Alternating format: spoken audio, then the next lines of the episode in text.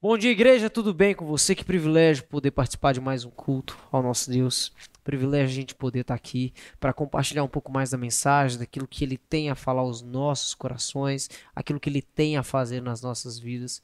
A palavra do nosso Deus diz que a palavra dele é viva, eficaz ela não volta vazia. Antes ela faz aquilo que lhe apraz e neste momento que a palavra do nosso Deus fale ao seu coração.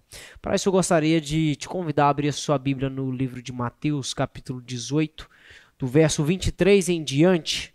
Mateus, capítulo 18, do verso 23 em diante. O texto diz o seguinte: Por isso o reino dos céus é semelhante a um rei que resolveu ajustar contas com seu servo. E passando a fazê-lo, trouxeram-lhe um que lhe devia dez mil talentos. Não tendo ele, porém, com que pagar, ordenou o Senhor que fosse vendido ele, a mulher, os filhos e tudo quanto possuía, e que a dívida fosse paga. Então o servo, prostrando-se reverente, rogou: Sê paciente comigo e tudo te pagarei. E o senhor daquele servo, compadecendo-se, mandou-o embora e perdoou-lhe a dívida. Saindo, porém, aquele servo encontrou um dos seus conservos que lhe devia cem denários, e agarrando-o, o sufocava, dizendo: Paga-me o que me deves. Então o seu conservo, caindo-lhe aos pés, lhe implorava: Sê paciente comigo e te pagarei. Entretanto, ele não quis, antes indo-se o lançou na prisão até que saudasse a dívida.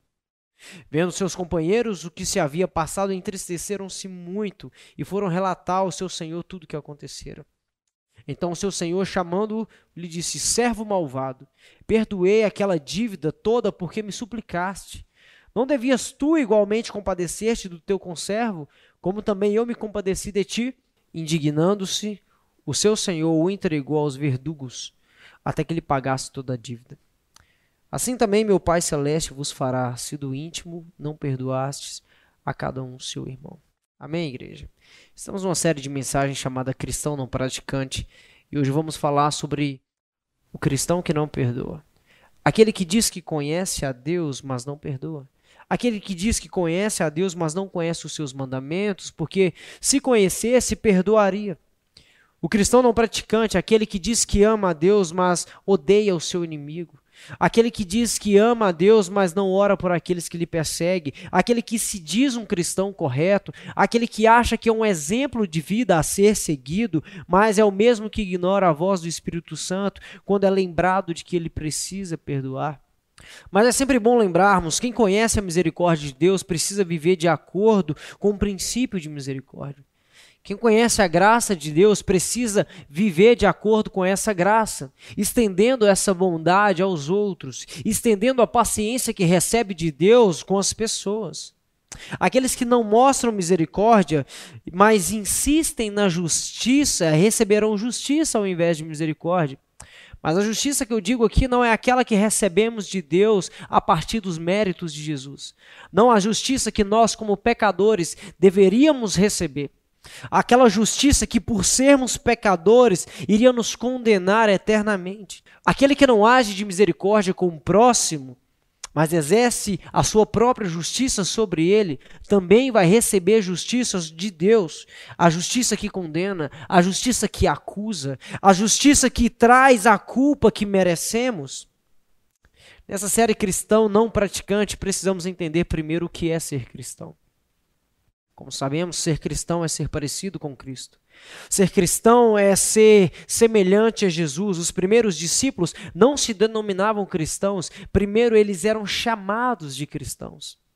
Eles não se gloriavam de serem parecidos com Cristo, mas aqueles que os conheciam diziam: Esse é parecido com Jesus. Pedro, esse é parecido com Galileu. Essa igreja do primeiro século, ali eu olho lá dentro, eu só vejo pequenos cristos, porque essas pessoas se parecem com Jesus. Em resumo, cristão é aquele que se parece com Cristo.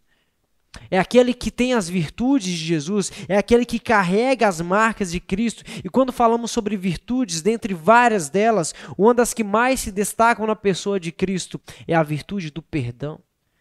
É aquele que é perdoador, porque se não fosse pelo perdão, hoje eu e você não seríamos salvos. Não fosse o perdão do Pai, não haveria vida para nós. Não fosse o perdão de Deus, nossas orações não seriam ouvidas. A sua lágrima não seria vista. O teu anseio não teria nenhum significado, nenhum valor. É o perdão de Deus com que faz com que hoje a gente possa orar e ao mesmo tempo ser ouvido. É o perdão de Deus que permite com que a gente tenha livre acesso à sua presença, porque de fato Deus não tem nenhuma obrigação em ouvir ou dar atenção a pessoas que só sabem feri-lo, pessoas que só sabem ignorá-lo, pessoas que só sabem transgredir a sua lei. Jesus, o nosso Deus, não teria nenhuma obrigação em nos ouvir, mas por causa do seu perdão, por causa da sua graça, ele ainda nos ouve. E é por esse motivo, querido, que nós também devemos perdoar. Como eu disse no início, nós precisamos viver esse princípio de misericórdia se nós recebemos misericórdia. É por esse motivo que a gente deve perdoar, a exemplo de Jesus. O cristão não praticante é aquele que diz que se parece com Jesus por se denominar cristão, mas que não perdoa como Jesus, que não dá outra face como Jesus que não ora por aqueles que perseguem como ele ensina, que não vira para aqueles que o acusam e fala, Pai, perdoa-lhes, porque eles não sabem o que fazem. O cristão não praticante está muito mais preocupado com a sua razão, muito mais preocupado com o seu ganho, com a justiça que ele pode exercer sobre o outro, mas esquece que Deus usa de misericórdia para com ele. Nesse caso, podemos dizer que o cristão não praticante é alguém egoísta ele se sente injustiçado porque alguém o feriu, mas se esquece de que desde o seu nascimento ele tem ferido a Deus com a sua maneira de viver. E nem por isso o Senhor tem punido ele como merece. Ao contrário, a sua graça tem se estendido além do que ele pode ver. A graça do nosso Deus tem se estendido sobre nós, além do que podemos ver, além do que a gente imagina. Querido, a graça de Deus vai muito além do que a gente pensa. Às vezes não sabemos a magnitude dessa graça, às vezes a gente não sabe o tamanho, até onde se estende essa misericórdia, porque nós não conhecemos a Deus de verdade, a gente não conhece a sua santidade, porque se conhecêssemos teríamos vergonha da nossa maneira de viver. E na parábola que a gente acabou de ler, Jesus enfatiza isso. Jesus enfatiza o tamanho da nossa dívida e o tamanho do perdão de Deus. Em resumo, o texto diz que certo rei muito poderoso e muito rico resolveu ajustar as contas com um dos seus servos. Provavelmente ele tinha feito algum empréstimo aos seus subordinados, ele tinha feito algum empréstimo a um dos seus ministros, e por ser um rei muito poderoso e rico, não havia limites para aquilo que ele poderia emprestar. Não havia limites para aquilo que ele poderia fazer, para a sua doação. Então chega o tempo dele cobrar isso daqueles que o deviam.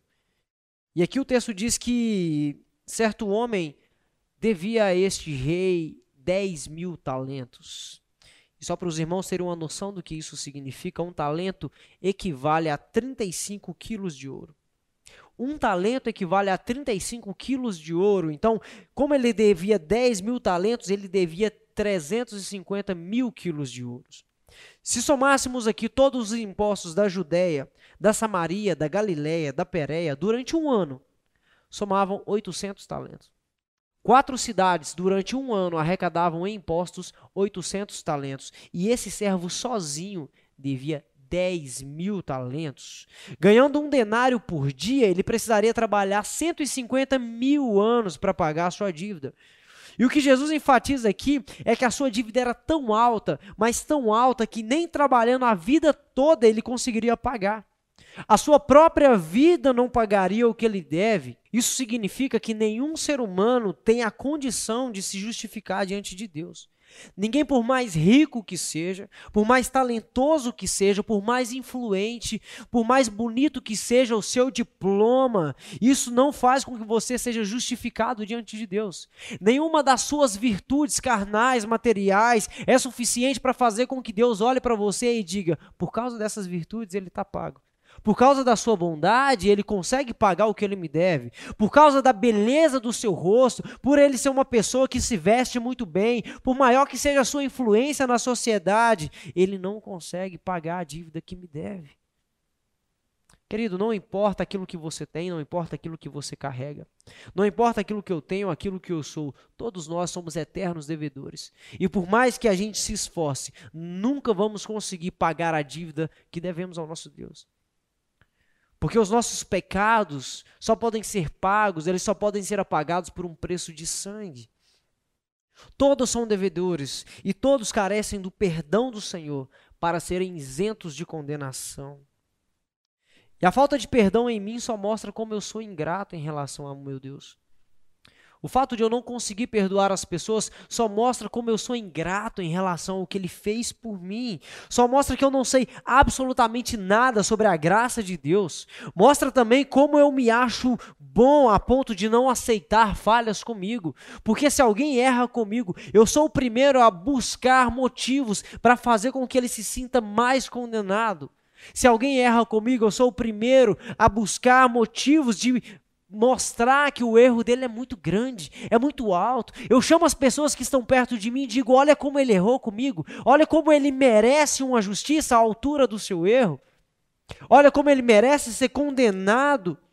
Eu sou bom demais para ser ofendido, eu sou justo o suficiente para punir quem me ofendeu e não exercer misericórdia. Isaías, um profeta levantado por Deus, aquele que profetizou sobre a vinda do Messias, aquele que profetizou sobre a nação de Israel, aquele que recebia a voz de Deus para trazer mensagens ao povo, o próprio profeta Isaías. Quando se deparou com a glória de Deus, ele constrangido, ele disse: Senhor, ai de mim. Ai de mim que sou homem de lábios impuros. Ai de mim que sou pecador, Deus, ai de mim, ai de mim. Ele, um profeta levantado por Deus, aquele que queria profetizar sobre o Messias, e ele mesmo, quando conheceu a santidade do seu Deus, ele disse: Ai de mim, porque eu sou pecador, ai de mim, porque eu sou um homem de lábios impuros. Nessas condições, querido, qual homem pode se dar o luxo de não liberar perdão sobre alguém? Quem somos nós para segurarmos e não liberar perdão? Qual argumento nós temos para não agir de misericórdia sobre uma pessoa? Nós fazemos pior com Jesus. Nós fazemos pior com o nosso mestre, com o nosso pai. O cristão, para deixar de ser um não praticante, precisa aprender a perdoar. Ele precisa aprender a perdoar, porque essa é uma característica de Jesus. Essa é uma característica do reino, é uma característica do reino de Deus. E como eu quero fazer parte do reino de Deus se eu não aprendo a perdoar? Um reino que é composto por pessoas falhas, mas pessoas que foram salvas através do perdão. Como assim eu quero fazer parte de um reino de pessoas perdoadas se eu não quero perdoar?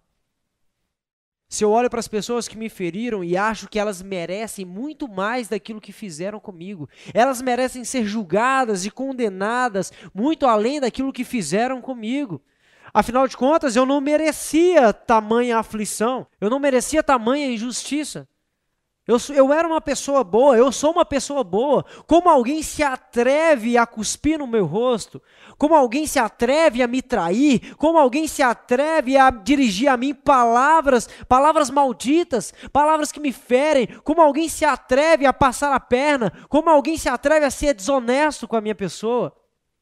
Como alguém é capaz de fazer isso comigo? E quando eu vejo situações assim, tudo que eu quero é dizer: você está errado e você não merece o meu perdão.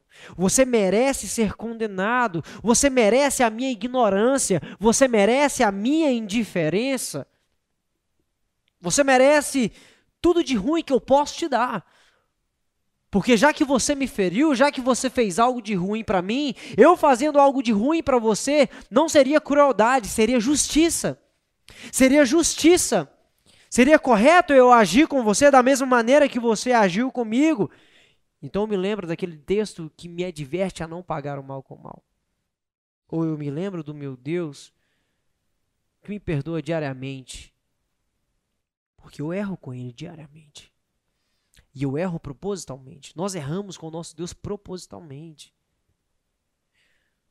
Sonhamos um dia em que vamos errar com o nosso Deus inconscientemente.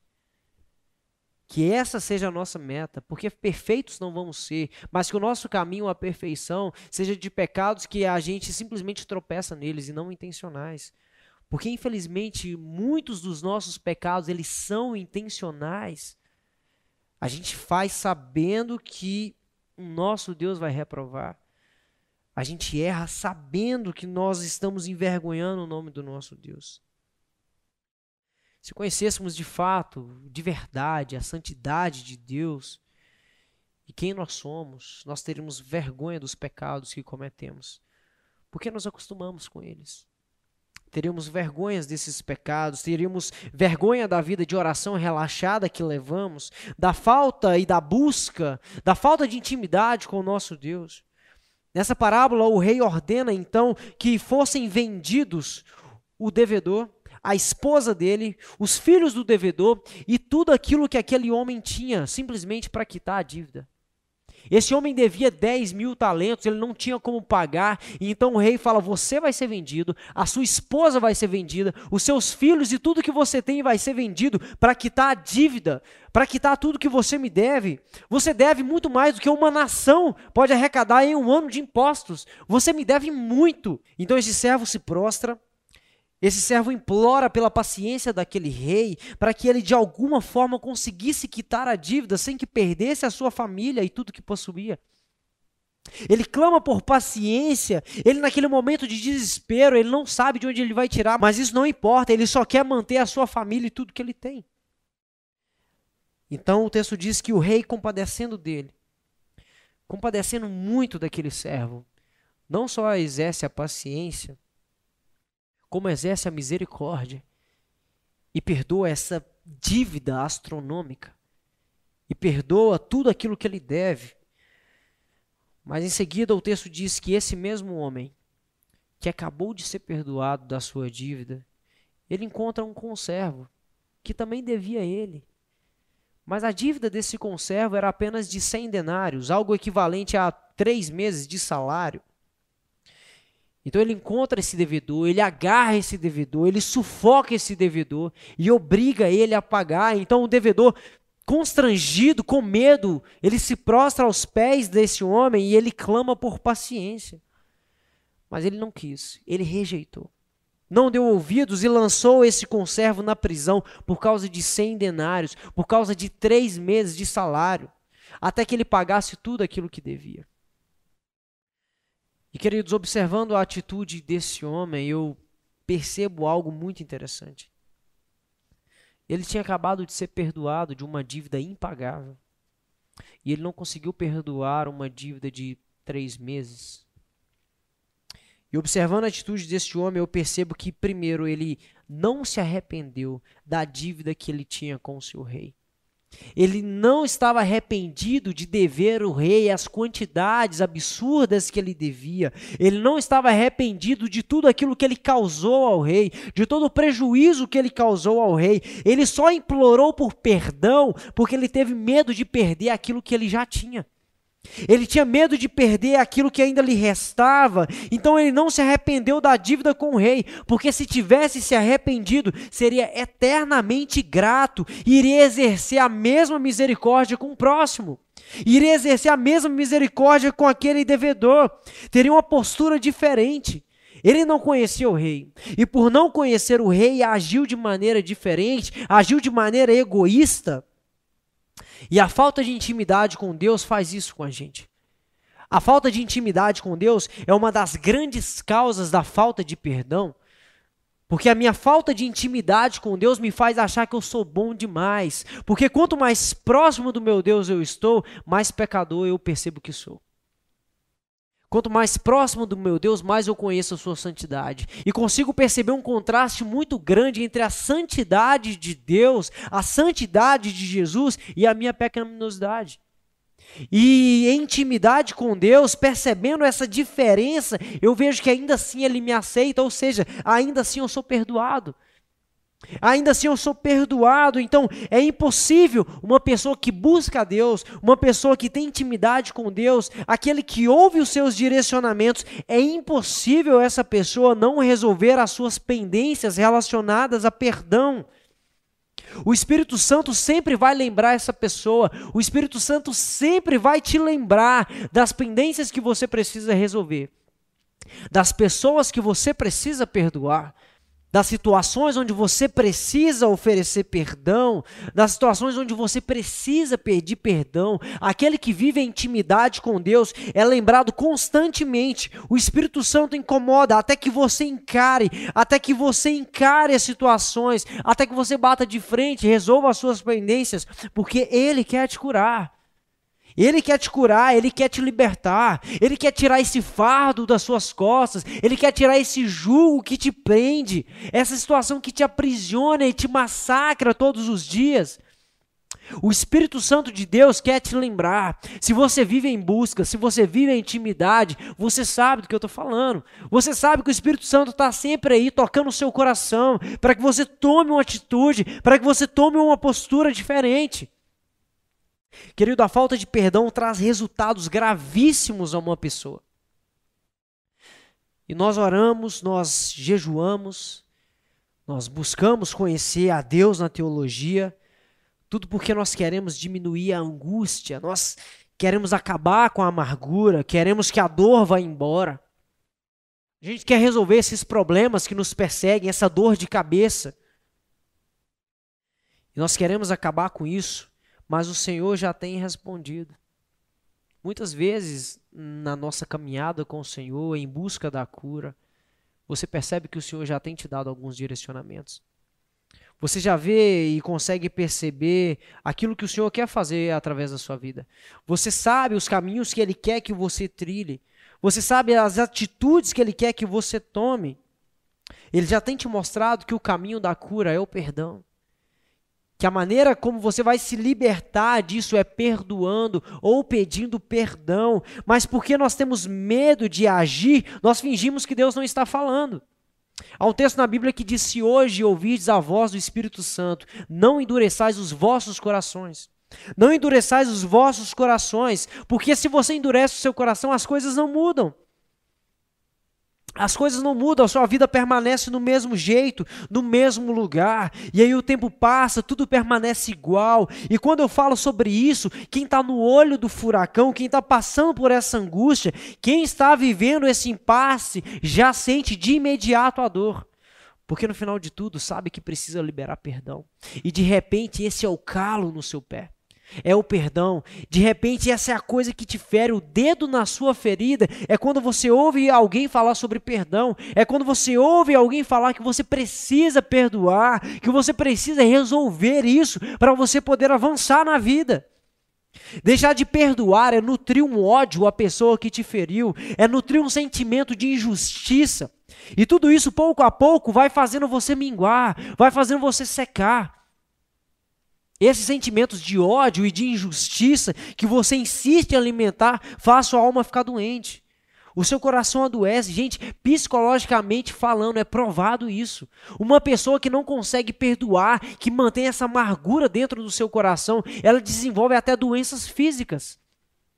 Uma pessoa que não consegue seguir em frente, ela perde a alegria da vida. É uma pessoa que não prospera, alguém que vai de mal a pior, porque o psicológico está afetado, o emocional está afetado, não termina nada do que começa, e o pior de tudo, a vida espiritual fica estagnada.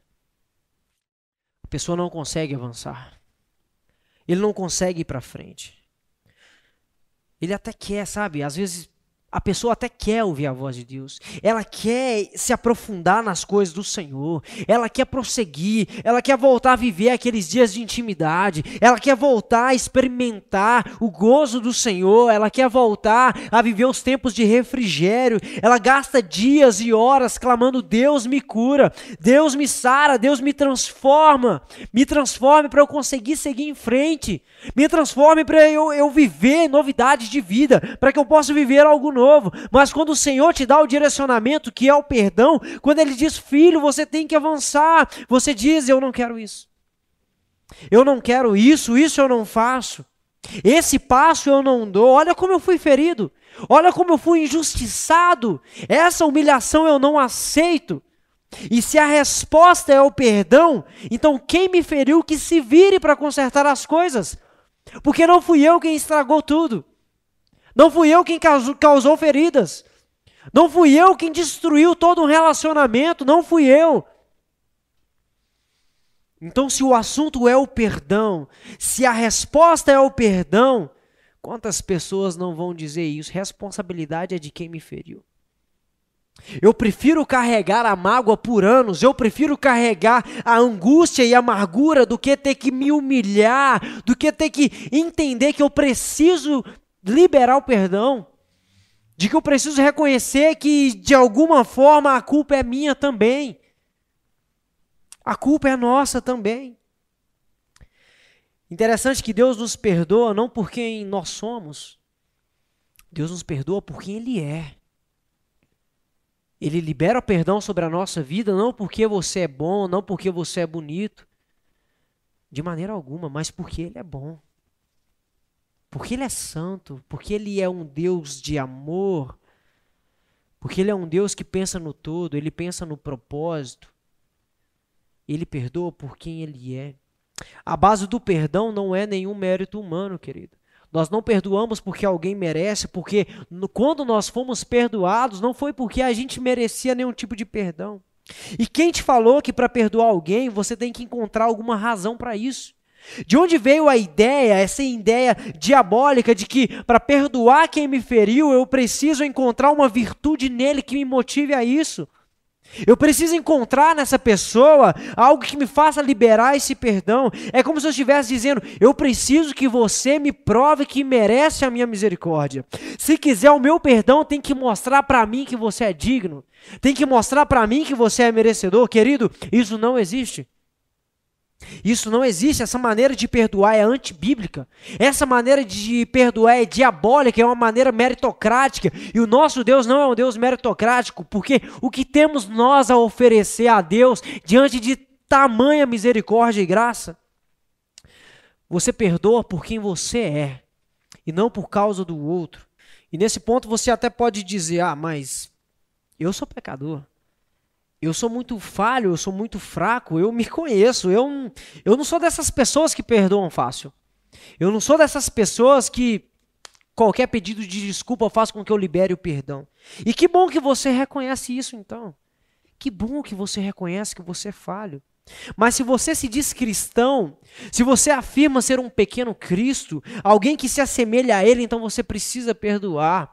Não cabe para alguém que se diz cristão apoiar nas suas falhas morais para não cumprir aquilo que Deus ordena.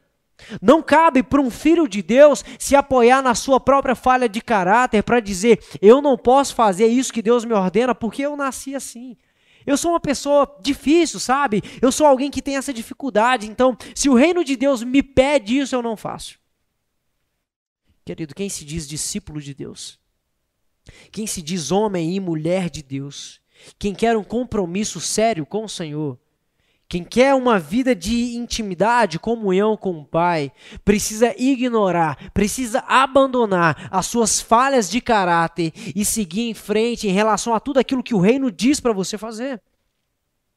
Não que seja fácil, não que seja tranquilo, não é que isso é tranquilo, mas é porque o reino de Deus é um reino de sacrifícios. É sacrificial, é sacrificial eu ter que matar o meu orgulho para perdoar uma pessoa. É sacrificial sim, mas olha para Jesus, olha o sacrifício que ele fez por nós, para trazer esse perdão.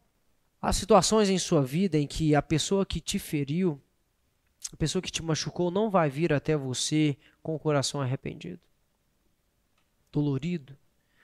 Ou quando vier, não vai pedir perdão da forma que você tanto espera.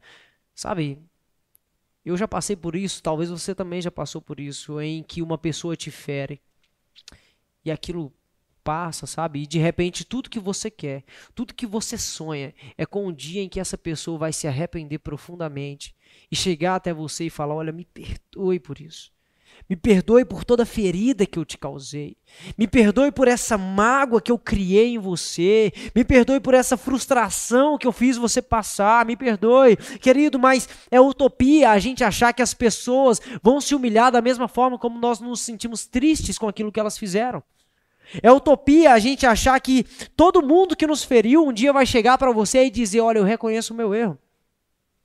É utopia porque às vezes nós idealizamos isso, nós sonhamos com isso, que as pessoas vão vir aos prantos, reconhecendo que elas falharam conosco, clamando por perdão. Querido, isso não vai acontecer.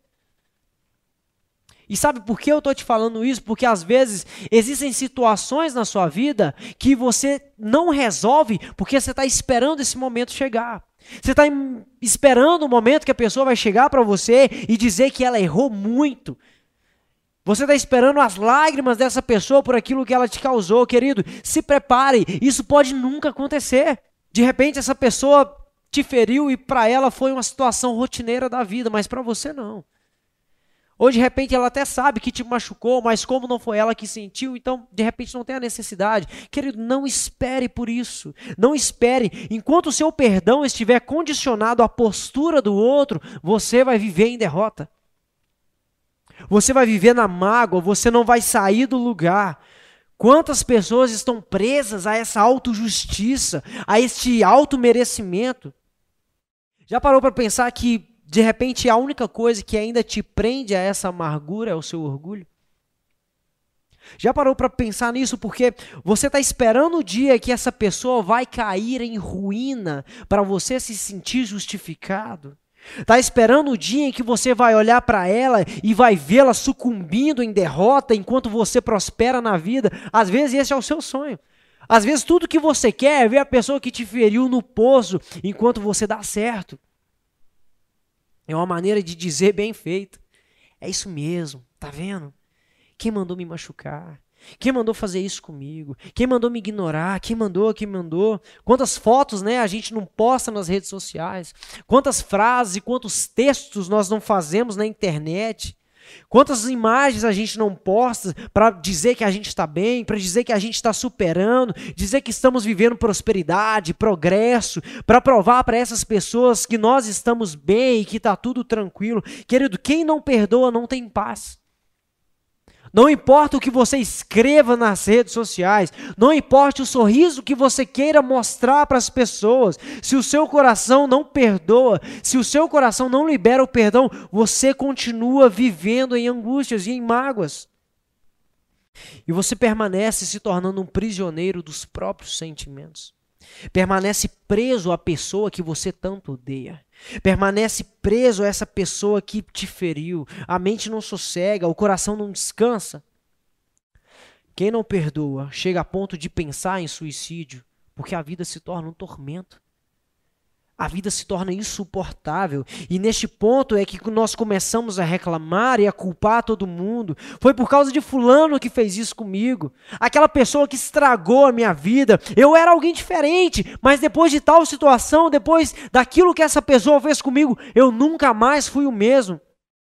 E às vezes nós pensamos que o ato daquela pessoa foi o suficiente para destruir toda a sua história para acabar com seus sonhos, para acabar com a sua alegria, para sepultar a sua vida espiritual, quando na verdade nós estamos cegos e não percebemos que muitas vezes aquilo foi só o gatilho. Aquilo foi só o pontapé inicial em algo que desencadeou uma série de tribulações, uma série de dificuldades e problemas que poderiam ter sido amenizadas se o perdão tivesse sido liberado no início se o perdão tivesse sido liberado antes. Querido, eu não estou aqui dizendo que a sua dor não é justificável. Não estou dizendo aqui que você não tem motivos para chorar.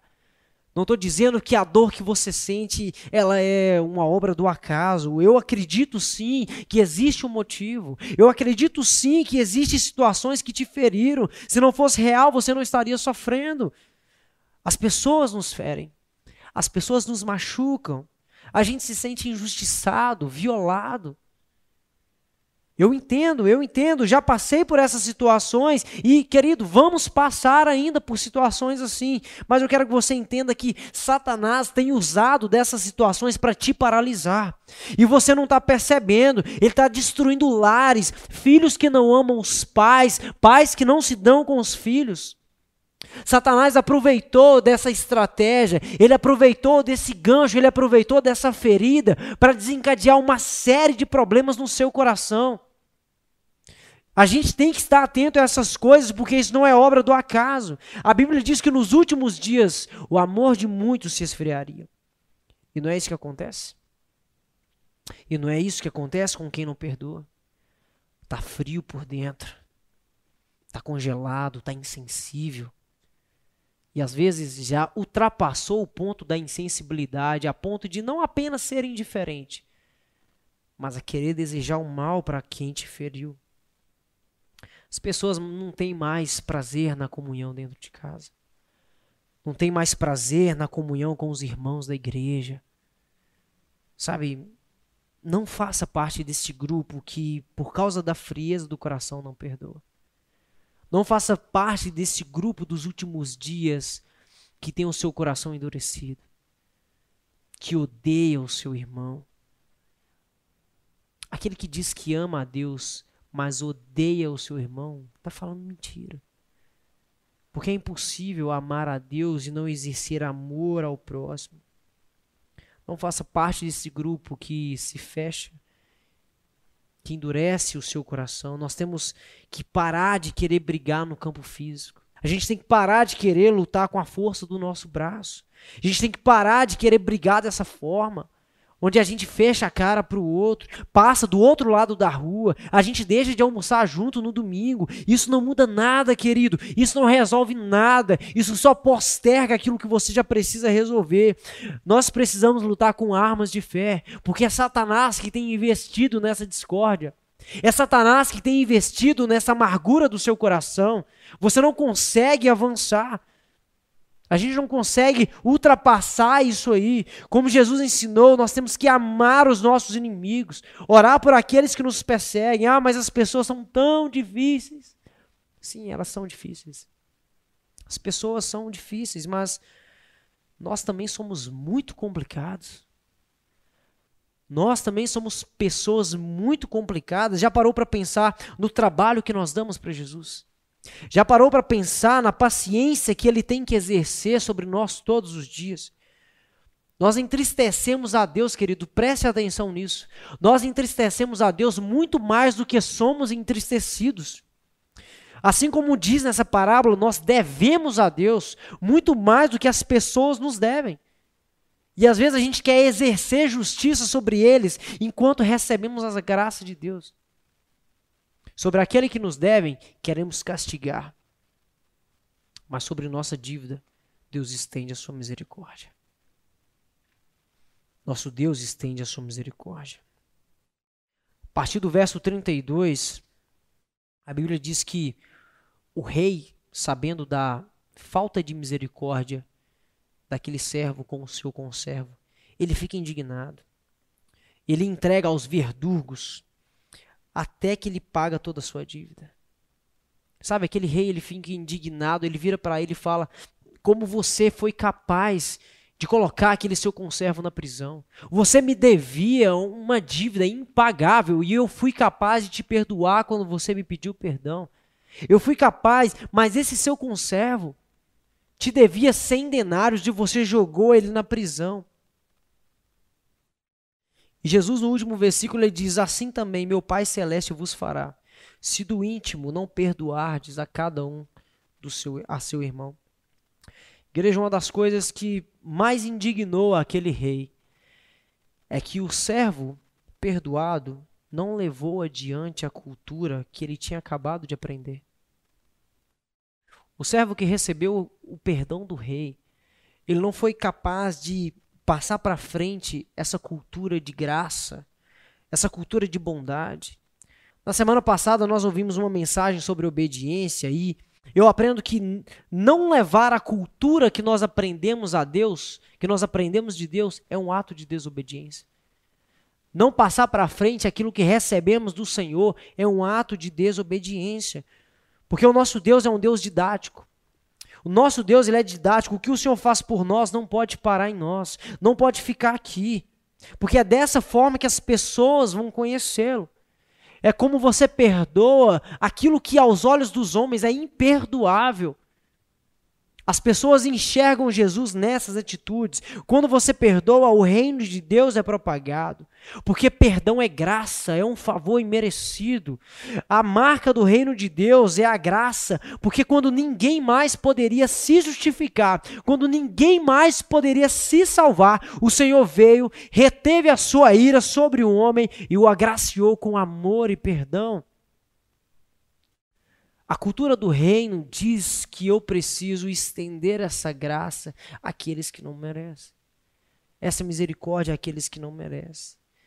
Mas o perdão é sacrificial. É sofrer, é sofrer para que o outro possa viver, é ter prejuízo para que o outro tenha alívio. E não é sobre isso, não é isso que aprendemos na cruz.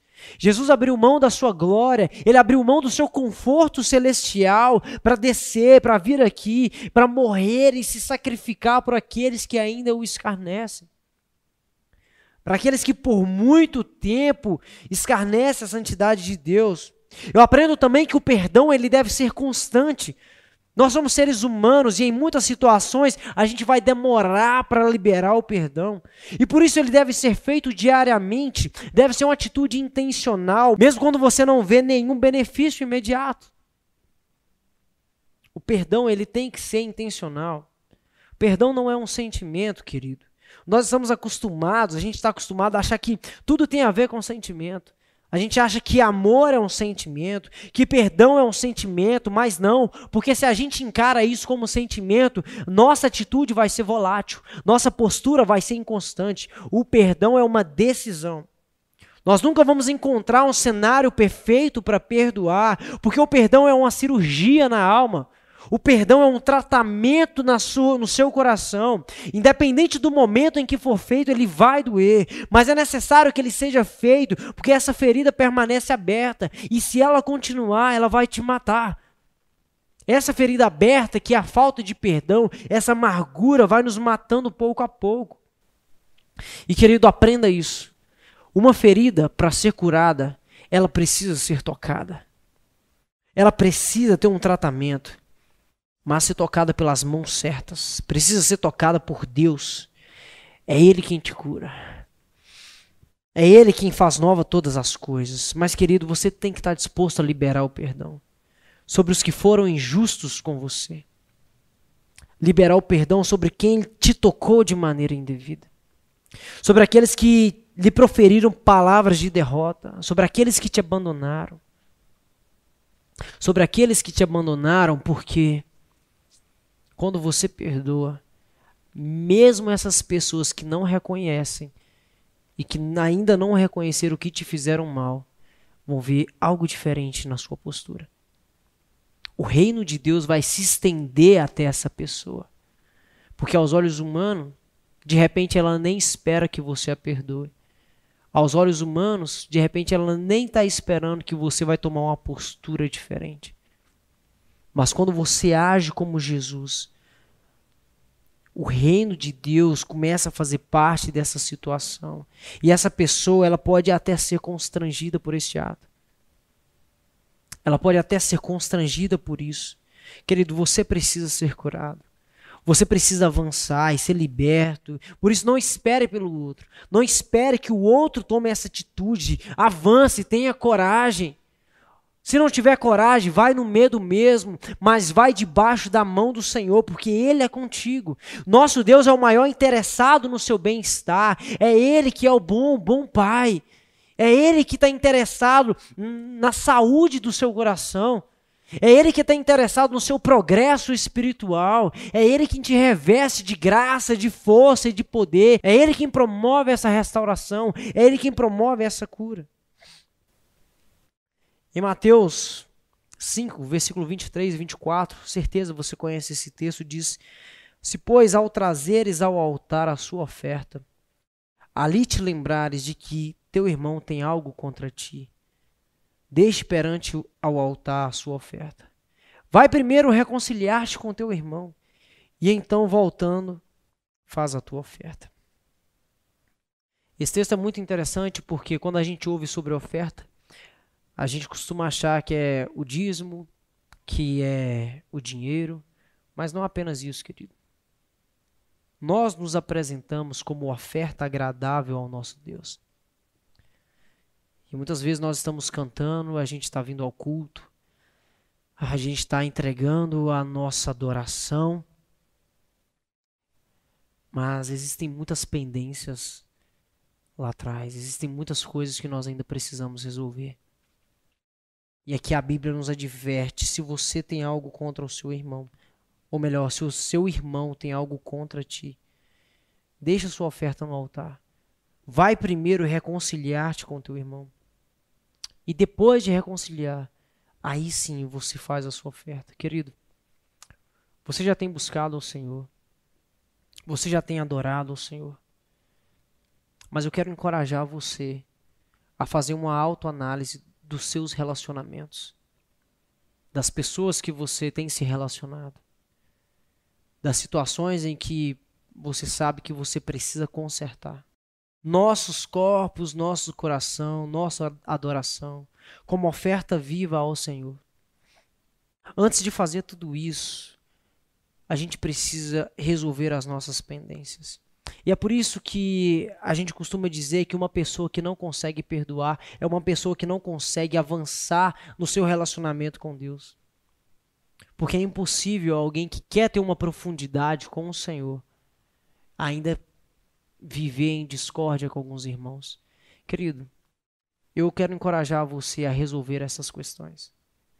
Eu quero encorajar você a colocar em oração o nome dessa pessoa o nome dessa pessoa. Muitas vezes você simplesmente ora, mas não cita o nome dessa pessoa. Cita o nome dessa pessoa, porque se existem áreas da sua vida que você não quer mexer, são exatamente essas áreas que o Senhor quer trazer à luz dele. É essas áreas que o Senhor quer colocar a mão dele, são essas situações que ele precisa tocar. Já houve situações na minha vida onde eu tinha muita dificuldade em tocar em determinados assuntos, em perdoar. Sabe, às vezes eu conversava com tantas pessoas, eu explicava a situação e muitas pessoas viravam para mim e falavam: "Cara, você não precisa resolver isso. Isso na verdade já está resolvido, já foi, já passou. Você não precisa mais mexer com isso de novo, sabe? Interessante porque muito embora aos olhos das pessoas e pessoas sábias, eu não precisasse fazer isso. Dentro de mim ainda era uma coisa que me matava por dentro. E era uma área onde eu não queria que Deus colocasse a mão. Querido, muito embora as pessoas venham falar coisas para você, venham falar para você deixar para lá, se essa é uma situação que você não quer que Deus coloque a mão, tome a coragem. Faça algo, porque se existe na sua vida alguma área que você não quer que o Senhor toque, é justamente nessa área que ele precisa tocar. Porque não adianta eu dizer que eu sou um filho de Deus se o meu Deus não tem acesso a todas as áreas do meu, da minha vida. Se esse Deus não tem acesso a todas as áreas do meu coração. Se eu não quero que ele transforme algumas áreas que me incomodam. Querido, eu gostaria de orar com você. Gostaria que você fechasse os seus olhos. E se o Espírito Santo de Deus tem tocado em você, que você coloque diante de Deus as situações que ainda precisam ser resolvidas. Que você coloque diante do Pai. E em nome de Jesus, o nosso Deus vai agir nisso. Em nome de Jesus, o nosso Deus vai resolver essa situação. Em nome de Jesus, você vai ser livre dessas correntes e dessas amarras. Porque, como diz a Bíblia, eu vou citar mais uma vez esse versículo: se hoje ouvides a voz do Espírito Santo, não endureçais os vossos corações. Amém? Vamos orar, feche seus olhos. Pai, Deus, obrigado, Pai, primeiro pelo teu infinito perdão sobre nós.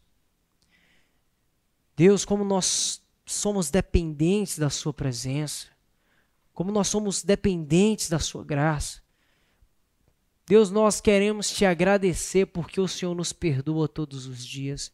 Eu quero te agradecer porque a gente pode se aproximar de Ti, a gente pode se aproximar do trono da graça com confiança, porque a gente sabe que vamos encontrar misericórdia.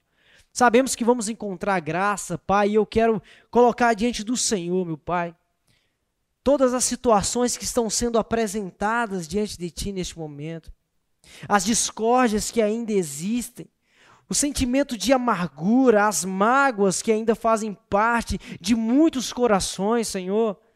Deus, eu quero colocar diante de Ti neste momento, Pai, porque Tu és um Deus, Tu és um Deus de paz, Tu és o príncipe da paz.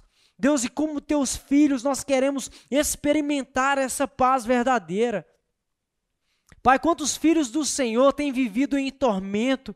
Quantos filhos do Senhor não têm conseguido avançar, não têm conseguido prosperar na vida espiritual? Pai, quantas pessoas estão presas, meu Deus, a sentimentos que têm feito delas escravas, Senhor. Pai, eu oro para que o Senhor vá ao encontro dessas situações. Deus, que o Senhor esteja fortalecendo esses corações para que consigam perdoar, para que consigam liberar perdão diariamente, em cada oração liberar perdão a essas pessoas que trouxeram feridas.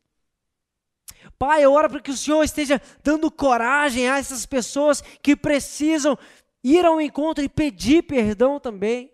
Deus, quantas vezes nós ferimos pessoas e por causa do constrangimento a gente não quer resolver. Deus, o diabo tem cegado corações, o diabo tem colocado amarras, meu Deus, em pessoas, meu Deus, amarras que é o orgulho, que é a soberba. Deus, eu oro em nome de Jesus que o Senhor derrube isso agora, Pai. Eu oro para que o Senhor esteja libertando essas vidas. Eu oro para que o Senhor esteja reconciliando, meu Deus, corações, reconciliando casais, relacionamento de pai com filhos, de amigos. Deus vá ao encontro, meu Deus, e traga luz sobre essas situações, meu Deus, e que o inimigo não tenha mais força sobre isso. Meu Deus, que todo orgulho seja quebrado, que toda soberba seja jogada por terra, mas que o Senhor transforme, meu Deus, as relações.